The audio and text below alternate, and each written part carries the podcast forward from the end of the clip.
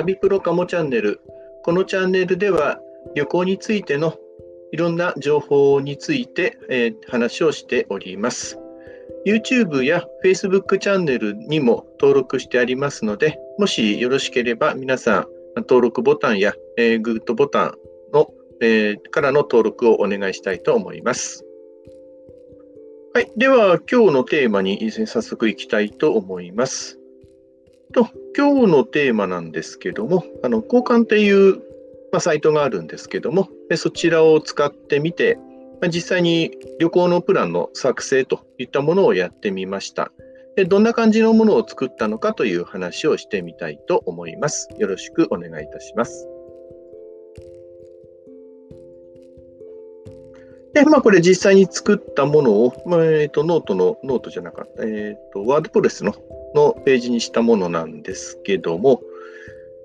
えー、まず最初に交換というところかな。そこから説明をしてみたいと思います。はい、えー、こんな感じのサイト、COCAN で検索していただくと出てくるんですけども、で、まあ、さまざまな、あのー、交換条件といったものが出てきます。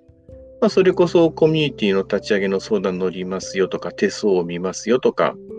まあ、本当やったら単純になんか話を聞いてもらえませんかとか、まあ、そういったものが載っています。で、その中で気に入ったもののところを押しますと、まあ、お互いにできる、お互いができることというのを交換しましょうというようなサイトになっていますので、まあ、私はこういうことができます。で、代わりにこういうものを交換してもらえませんかみたいな感じの、そんな話をしているところになっています。で、えこの中で、まあ、好きなものがあればということでなんですけども、まあ、実際私が出しているものがま2つあります。一つがこの社会人に聞きたくても聞けないことに答えますということで、まあ、主に学生さん向けになるんですけども、まあ、社会人になって、どういう、実際どうなんですか？みたいな、給料がどうだとか、そういったものの相談というものと、あと、まあ、今回出したんですけども、鉄道や飛行機で行きたいところをプランにしますといったものもあります。まあ、実際、えー、私をこういう世界に引きずり、引き込んでくださいました先駆け太郎さんも同じように出してまして、まあ、こちらはあなたの、ズームであなたの悩み事や相談を傾聴しますといったものがあるあるようです。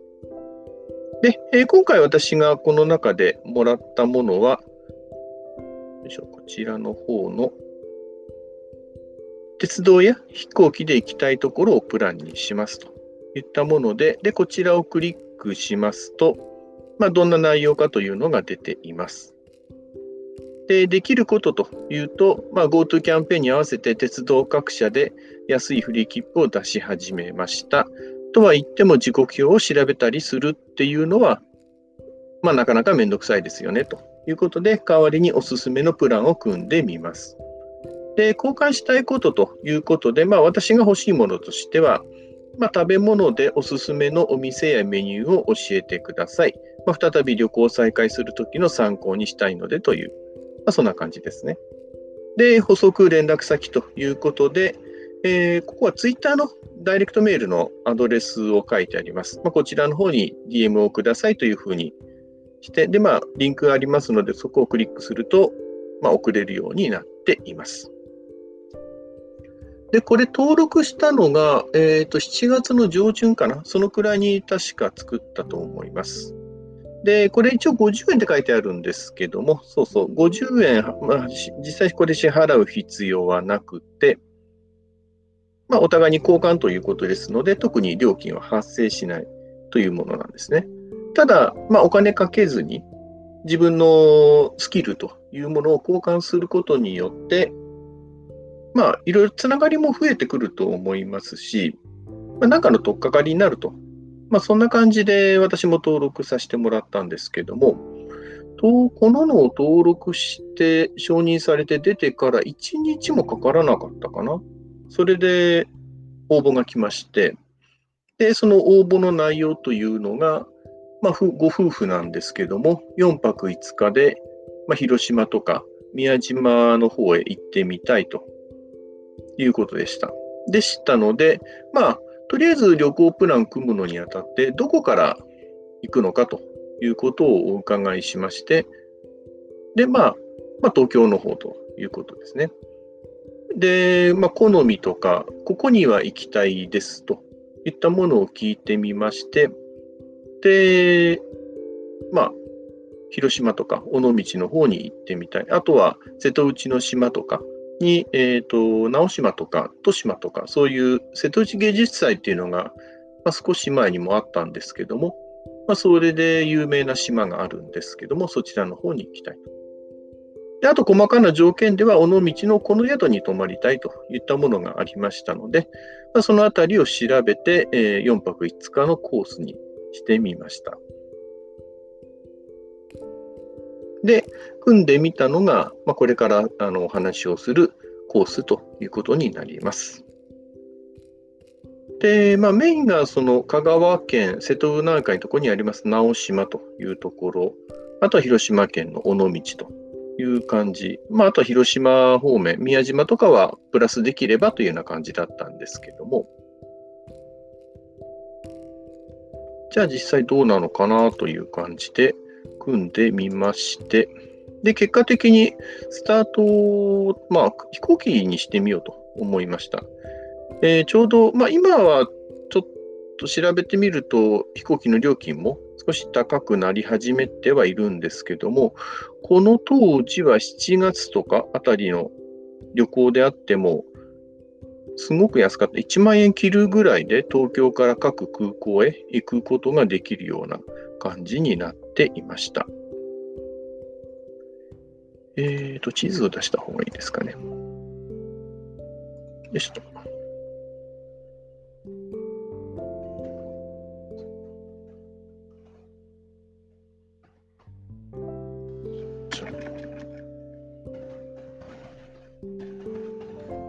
えっ、ー、と、高松空港。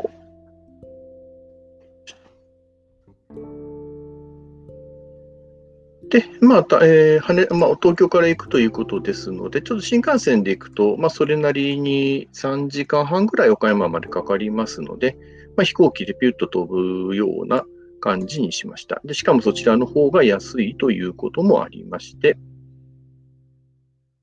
で、まあ、高松空港へ行って、そこから高松駅に向かって、で、そこから、まあ、船で、えー、移動していきますと、まあ、実際この直島とか東島というのはこの辺り、もうほぼ岡山県につながる、岡山県に接するような場所になるんですけども、まあ、そちらの方にあります。ということで、そうですね、この時期なんですけども、日本航空、あと全日空、両方ともだいたい7時台に1便ありまして、この当時は7590円。今ですとちょっと1万1000円ぐらいになってるんですけども、で、行くことができます。で、そこからまあ連絡バスに乗車をして、で、高松の港のところで降りて、港へと向かっていきます。で、まあ、バスの時刻とか料金とかも書いておりまして、で、バス停から港まではだいたいどんな感じで、まあ、徒歩で7分くらいなんですけども、で行けますと。で、まあ、港に着いて、直島の宮村という港までフェリーで移動していきますと。だいたい50分くらいで乗ることができるということで、で、まあもちろんこのフェリーの時刻等の情報ということで、四国汽船のホームページのリンクとかも貼ってあります。で、これで着きますと、えっ、ー、と、この島の回り方というのは、まあ、バスで回るという手もあるんですけども、まあ、バスよりはもう皆さんレンタサイクルで回られるっていうのが多いということで、まあ、レンタサイクルを調べました。まあ、ただ、勾配がきついということもあって、電動アシスト付きの自転車の方が良さそうですということで、このつく宮浦港のおすすめのレンタサイクル店ということで、リンクを貼っておきました。まあ、これ、TBC 直島レンタサイクルっていう、まあ、バイクとかもあるんですけども、そういうふうなリンクを貼ってあります。で、この辺りの勾配がきついのでとか言ったところについてですけども、こういうところは私、実際ここには旅行したことがあります。まあ、とは言ってももう12年も前になるんですけども、実は、まあ、会社員だった頃なんですけども、社員旅行で行ったことがあります。この時は、そっか、えっ、ー、と、1日目に福山の方を見て、で、2日目に行きましたので、えっ、ー、と、2日目、2日目。そうですね、えっ、ー、と、これは社員旅行で行って、で、2日目は、そっか、バスごと移動しましたね。確かそうだったと思うんですけども。えっ、ー、と、岡山の宇野の港から出まして、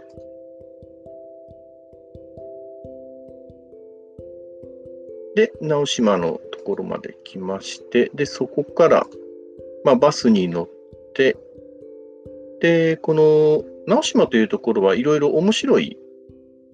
家、家ですかね、そういったのがありますので、まあ、そういったところをぐるっと、まあ、一周するような感じで行きまして、で、それを見終わった後に、確かこの時は地中美術館というのがあるんですけども、そちらの方を一通り見て、で、それで、またフェリーに乗って、で、宇野へ戻って、で、そこから岡山駅まで送ってもらって、新幹線で、まあ、帰っていったというようなルートだったんですけども、まあ、それで回ったことがありますので、まあ実際勾配がきついなとかいうところも実際体験、経験してますし、こんな感じのちょっと変わった家といったものがたくさんありますので、まあそういうのが面白いですよという情報を伝えたりしたことがあります。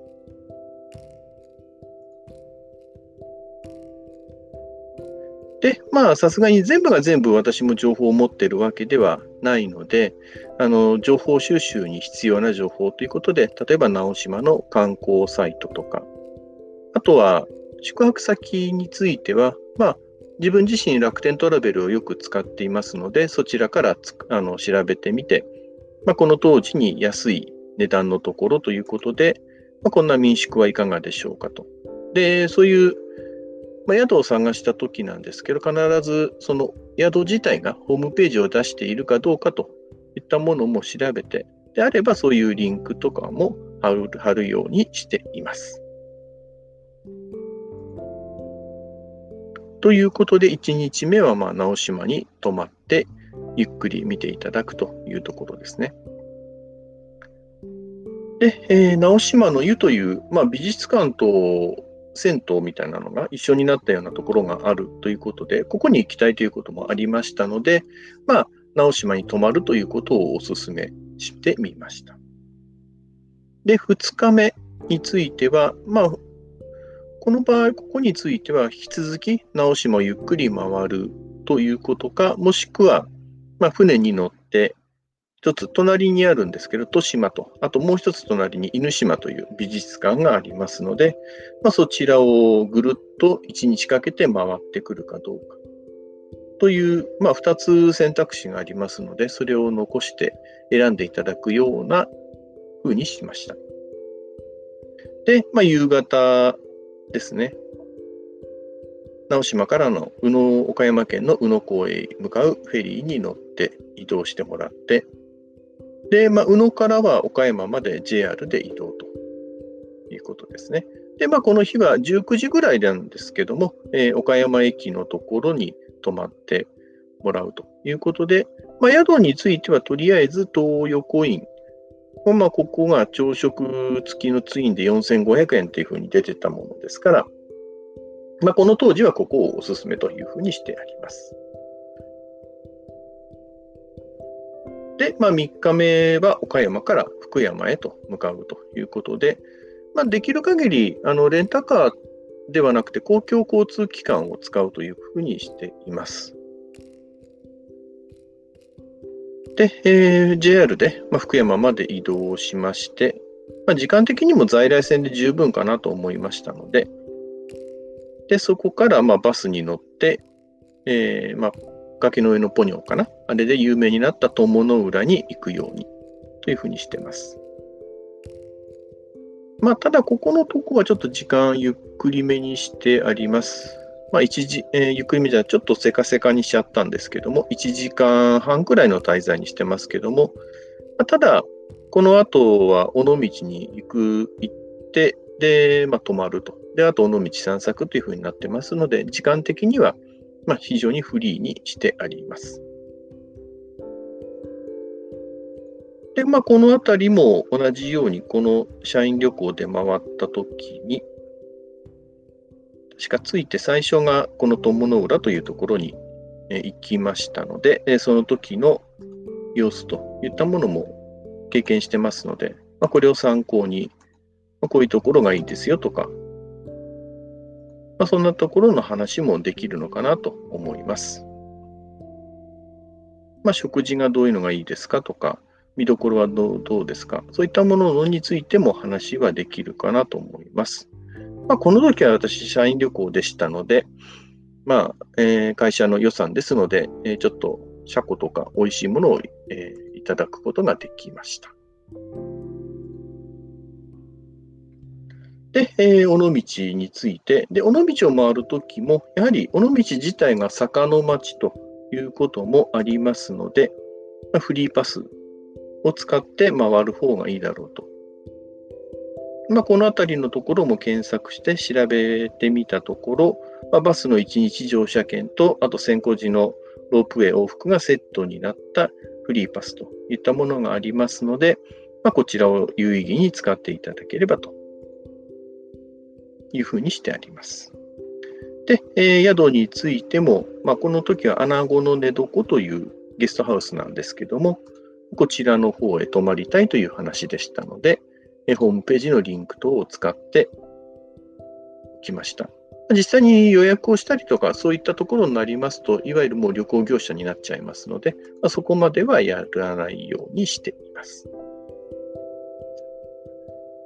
で、まあ、4日目というふうにしてありますけども、まあ、尾道でそのまま滞在していただくでもいいですし、やはりこういう依頼される方っていうのは日程とかも自由自在にできる方も多いということですので、まあ、例えばちょっと早回りになるんですけども、まあ、うさぎの島、大久野島とか竹原とか、そういったところを回って広島に向かうと。まあ、時間の調整すれば呉の大和ミュージアムとかも見ていけるんじゃないかなという。まあ、このあたりもまたダイヤをし、時刻表を調べてあります。まあ、尾道を朝9時過ぎぐらいに出て行って、で、三原から JR 呉線に入って、で、そこの最寄りの駅から、まあ、港まで歩いて数分くらいといったところも実際歩いてますので分かります。で、船に乗って、で、うさぎの島まで行って、で、島自体はレンタサイクルであの十分回ることができますし、で、島のあちこちにウサギがいるので、まあ、そこで餌をあげたりしながら、で、まあ、かつてはここは毒ガス製造の島ということでもありましたので、そういう歴史をたどるのもいいかなというふうに思ったりもしました。これについてもそうですね。実際に行った時の写真とかもありますので、まあそういった、まあもし必要があればそういうところも提示しながらということになるのかなと思ったりしています。実際にあちこちでウサギに餌をやることができました。で、まあ、もしくは、あと、えー、その反対側にあります、えーと、反対側というか、港の、まあ、呉の方に向かう途中にあります竹原という町が、まあ、秋、あ、これ秋をちょっと間違えてますね。で実際は国のあの秋なんですけど、秋の小京と竹原ということで、まあ、こちらもこういう街並み散歩というサイトがありますので、まあ、こういったものを使って散策していただくようにもできます。まあ、そんなルートを作って、で、まあ、そのまま呉線に乗って広島に夕方、夜ぐらいに着くような感じにして、で、まあ、広島どこに泊まって、で、まあ、お好み焼きを食べたいということであれば、まあ、ごくメジャーなルートになりますけども、お好み村とかいうところもありますので、まあ、そういったところで食べられるのも良いでしょうというふうにしてあります。で、最後、5日目については、まあ、広島と、あと、宮島、厳島神社に行くといったものですね。で、まあ、原爆ドームとかについても、路面電車で行けば、結構簡単に行くことができますので、まあ、そのあたりの話をしました。で、まあ、実際、えー、厳島神社、世界遺産にもなってますので、まあ、こちらの参拝ということで、まあ、厳島神社のサイトについてリンクを貼ってあります。まあ、ここら辺は実際行った時は、やっぱり鹿を見たりとか、あと出店の、まあ、まんじゅうを食べたりとか、そういったところですね。まあ、そういうとこの話を少しできればいいかなと思っています。で、帰りは宮島から岩国錦帯橋空港を経由して羽田空港へ向かうというふうにしています。この辺りについても、まあ、飛行機の安い時間に一応合わせてありますけども、遅い時間にすれば、まあ、広島市内での滞在時間が取れたり、あと錦帯橋に足を伸ばしたりといったところもできますよとで、宮島からの場合ですと、まあ、広島空港に行くっていうのが、まあ、メジャーなんですけども、実際意外と空港まで遠いと、バスで移動しても遠いということがありますので、ま、逆にこの岩国空港の方が近い、まあ、それほど距離的にも変わらないですし、で、まあ、移動時間も少なく済むということもありますよと。まあ、そんな感じで、実際にえー、岩国空港を経由して帰るというのをちょっと考えてみました。やはりこの時もスーパーサキトクで1万円から1万5千円くらいで行くということができます。ということで話をさせてもらいました。で、あとそうそう、まとめのところでいきますと、JR の切符というのは、まあ、毎回購入するのは大変なので、あらかじめ岡山の宇野のところですね、宇野港について、で、宇野駅から、まあ、呉線周りで岩国までというふうに話をしておけば、まあ、連続の切符になりますので、その切符で途中下車をしていけば、わざわざその都度買い直すという必要がないです。ということです。まあ、このあたりもちょっと意外に知らない人が多いので、ちょっとした知識としてあの伝えることができたかなと思います。で、まあ、尾道からそのまま帰る場合は、三原へ出て、え連絡バスに乗って広島空港から帰る方が、まあ、この場合はおすすめかなというところです。で、まあ、広島空港からは、えー、まあ、ほぼ岩国空港からの値段とほぼ同じぐらいということと、あと広島空港からの場合ですと、全日空だけでなくて、日本航空という選択肢も出てきますよというまあ、このあたりの情報を全部ホームページ上に、えー、記載をしまして、で、そのリンクを、まあ、交換、まあ、できましたよということでお渡しさせていただきました。ま、ここまでのボリュームなんですけども、だいたい作るのに2日かな ?2 日か。まあ、長くても3日ぐらいなんですけども、そのくらいで作ることができまして、で、早速リンクをお送りして、まあ、見ていただいて、まあ、非常にあの素晴らしい出来ですというふうに言っていただけました。ま自分は美味しい店、美味しい料理のお店というのを交換条件でいただきましたので、まあ、それを、まあ、実際まだ食べ歩きに行くことができてないんですけども、まあ、そういったところに行ければいいかなというふうな感じで思っています。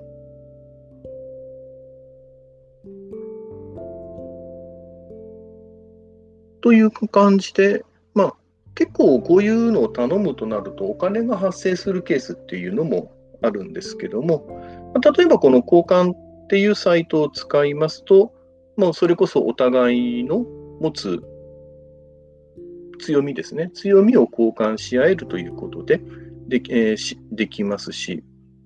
まあ、逆にこれ相手の方の強みの部分のところを逆に応募して交換させてもらうということであれば、まあ、結構いい情報のやり取りもできるかなと思いますし、やはり意外に知らない人たちとあのつながりを持てるというところは、まあ、今後の強みにもなっていくと思いますので、面白いサイトだなというふうに感じています。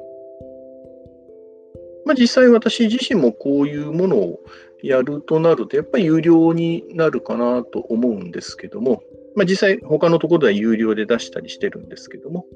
まあ、こういう交換の場合は、お互いのメリ、えー、スキルの交換ということでさせてもらっています。という感じで、あの交換を使った、まあ、旅行プランの作り方、実際にこんな感じで作っていますよということで話をさせていただきました。まあ、もし興味ありましたら、この交換通じて、えーこんなコースを作ってみてもらえませんかということでやっていただければと思います。では今回の放送は以上になります。ご清聴ありがとうございました。